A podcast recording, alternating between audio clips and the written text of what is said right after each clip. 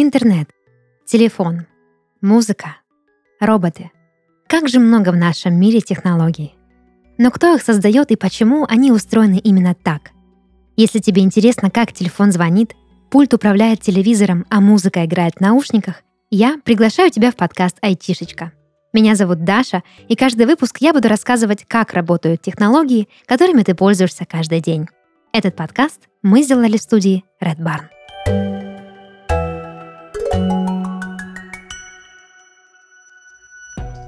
Какой была бы наша жизнь без компьютера? Только представь, негде посмотреть мультики, не на чем поиграть в игры, не говоря уже о том, что нельзя выйти в интернет. Ты удивишься, но задумывая компьютер, люди прошлого волновались совсем о других вещах. Зачем был придуман компьютер, из чего он состоял и всегда ли выглядел так, как сегодня, я расскажу тебе в этом выпуске. До появления интернета компьютер использовали исключительно для математических расчетов. Само слово «компьютер» в переводе с латыни означает «считать», «вычислять». Ученым, математикам, физикам и другим специалистам для выполнения рабочих задач приходилось решать очень много примеров. Как в школе, только гораздо больше. Разумеется, каждый ученый делал это в своем темпе и в силу своих знаний, а значит уставал, совершал ошибки и переделывал все заново – Тогда и задумались о том, можно ли упростить и ускорить этот процесс. В 17 веке французский математик Блес Паскаль создал первый примитивный компьютер, который умел совершать простейшие операции – сложение, вычитание, умножение и деление. Однако это изобретение было далеко от совершенства. Ученым требовалось куда больше возможностей, чем предлагал компьютер Паскаля, похожий скорее на большой калькулятор – Настоящий прорыв в создании компьютера был совершен в Америке в начале 50-х годов. Тогда группе ученых удалось изобрести электронно-вычислительную машину, или ЭВМ. Она могла не только делать расчеты, но и решать сложные задачи. Здесь мы подходим к важному термину, который необходимо знать, чтобы понять, как именно работает компьютер. Я говорю о программе. По сути, программа — это инструкция для компьютера, в которой говорится о том, что нужно сделать и какой результат мы хотим получить. То есть у нас есть некая проблема или задача, решать ее своими руками нам, предположим, лень, поэтому мы просто говорим компьютеру, что делать. Но так как компьютеры не говорят на человеческом языке, нам придется использовать другой, понятный ему. Такой язык называется язык программирования, только вместо слов там используется код — Сегодня существует много языков программирования. Все они решают разные задачи и отличаются друг от друга по уровню сложности. ЭВМ работала на самом простом из них – двоичном коде, состоящем из последовательности только двух цифр – нуля и единицы. Компьютер воспринимает нули и единицы как конкретные команды, после чего берет и выполняет их. Благодаря тому, что ЭВМ работала с помощью программы, делать вычисления и решать задачи получалось очень быстро – а главное, всю работу этот компьютер делал сам. Единственный минус ЭВМ – ее размер. Электронно-вычислительная машина занимала собой целую комнату и весила примерно столько же. Только представь, что у тебя дома стоит такой компьютер. Почему же ЭВМ была такой большой? Все из-за ее начинки, тех деталей, которые были внутри. Электронно-вычислительная машина состояла из процессора, памяти и внешних устройств. Процессор – самая важная часть компьютера, так как именно он умеет распознавать задачи, которые ставит программа. Иными словами, процессор – это головной мозг компьютера. Он обдумывает полученную информацию, переводит ее в понятный всем остальным частям компьютера язык и контролирует решение задач. Память компьютера – это особое хранилище информации, причем как краткосрочной, так и долговременной. Краткосрочная память запоминает задачи, над которыми компьютер работает прямо сейчас, в моменте – ее называют оперативной. Она важна, чтобы компьютер мог быстро реагировать на то, что от него просит программа. А вот хранением всего остального занимается долговременная память. В современных компьютерах она называется жесткий диск. Чтобы понять разницу между этими видами памяти, давай представим ситуацию. Допустим, в школе ты выучил новую формулу. Твой мозг, как процессор, обработал это знание и записал его на твой жесткий диск, долговременную память. Ты живешь дальше, занимаешься своими делами и совсем не думаешь о математике. Но в день контрольной, на которой тебе нужно будет применить ту самую формулу, твой мозг достанет ее из долговременной памяти и поместит в оперативную, чтобы ты смог быстро решить задачу и получить 5. Таким образом, одна память помогает нам хранить все то, что мы знаем, а другая — помнить о чем-то в нужный момент. Если бы ты всегда держал в уме информацию о формулах, то места для других не менее важных вещей просто не хватило бы. Я не зря сравниваю память компьютера с мозгом, ведь по сути устройство компьютера очень на него похоже. Мозг сообщает другим частям нашего тела, что нужно сделать, а процессор делает то же самое только для внешних устройств компьютера. Но чтобы все это вместе работало, да еще и быстро, требовалось электричество. Привет! Это песня о том, что у тебя всегда есть выбор, особенно в IT.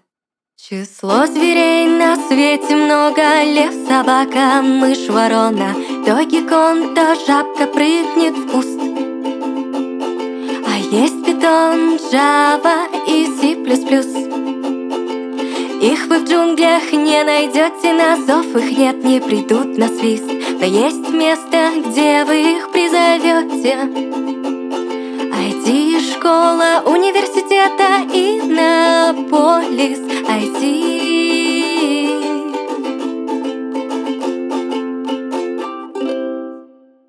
Прагматика — это онлайн-школа, в которой ты получишь умения и навыки, применимые на практике. Неважно, захочешь ты быть программистом, врачом или писателем, в прагматике тебе дадут универсальные знания. В этой школе ты узнаешь, как начать свой путь в IT, как развиваться и где применять знания — Прагматики обучают на самых разных направлениях.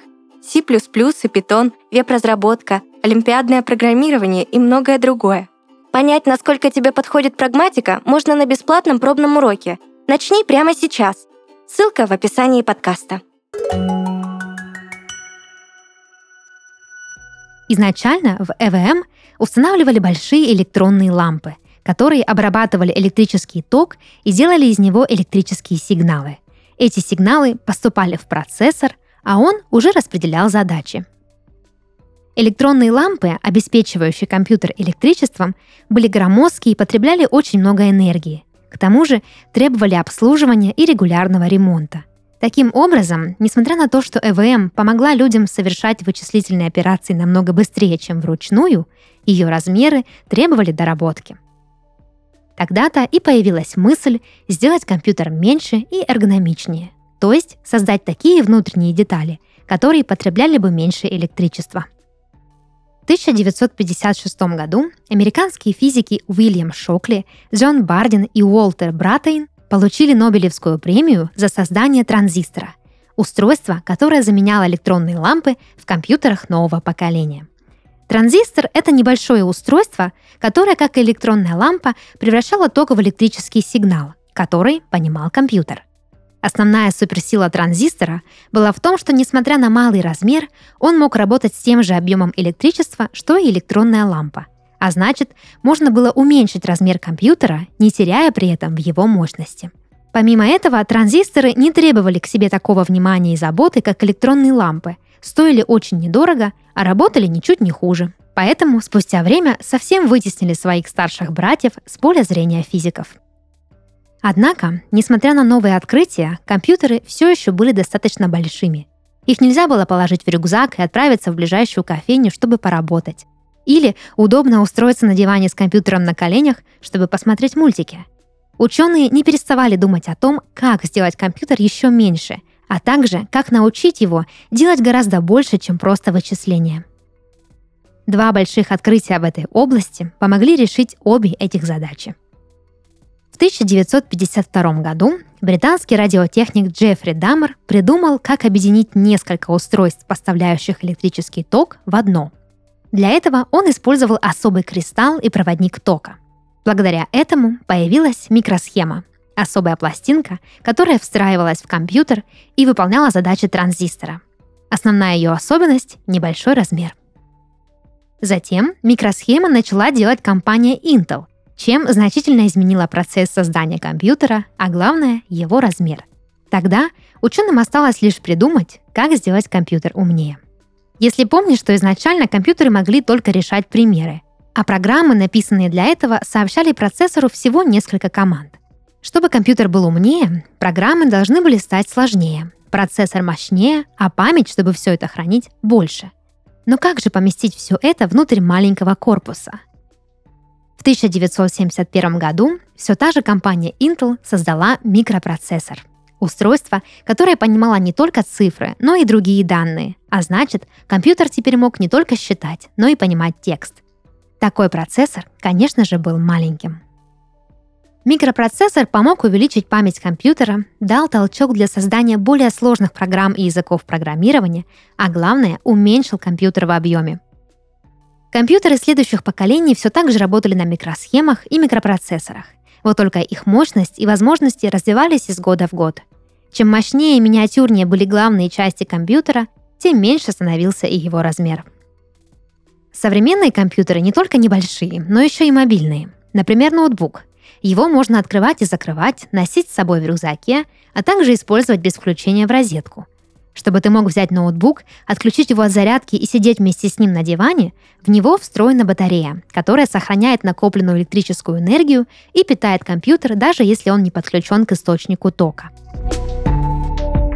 Изобретение микросхем не только помогло компьютерам стать меньше и красивее, но и дало возможность создавать телефоны, плееры и другие девайсы, которые умеют выполнять самые разные команды, при этом помещаются в руку или карман.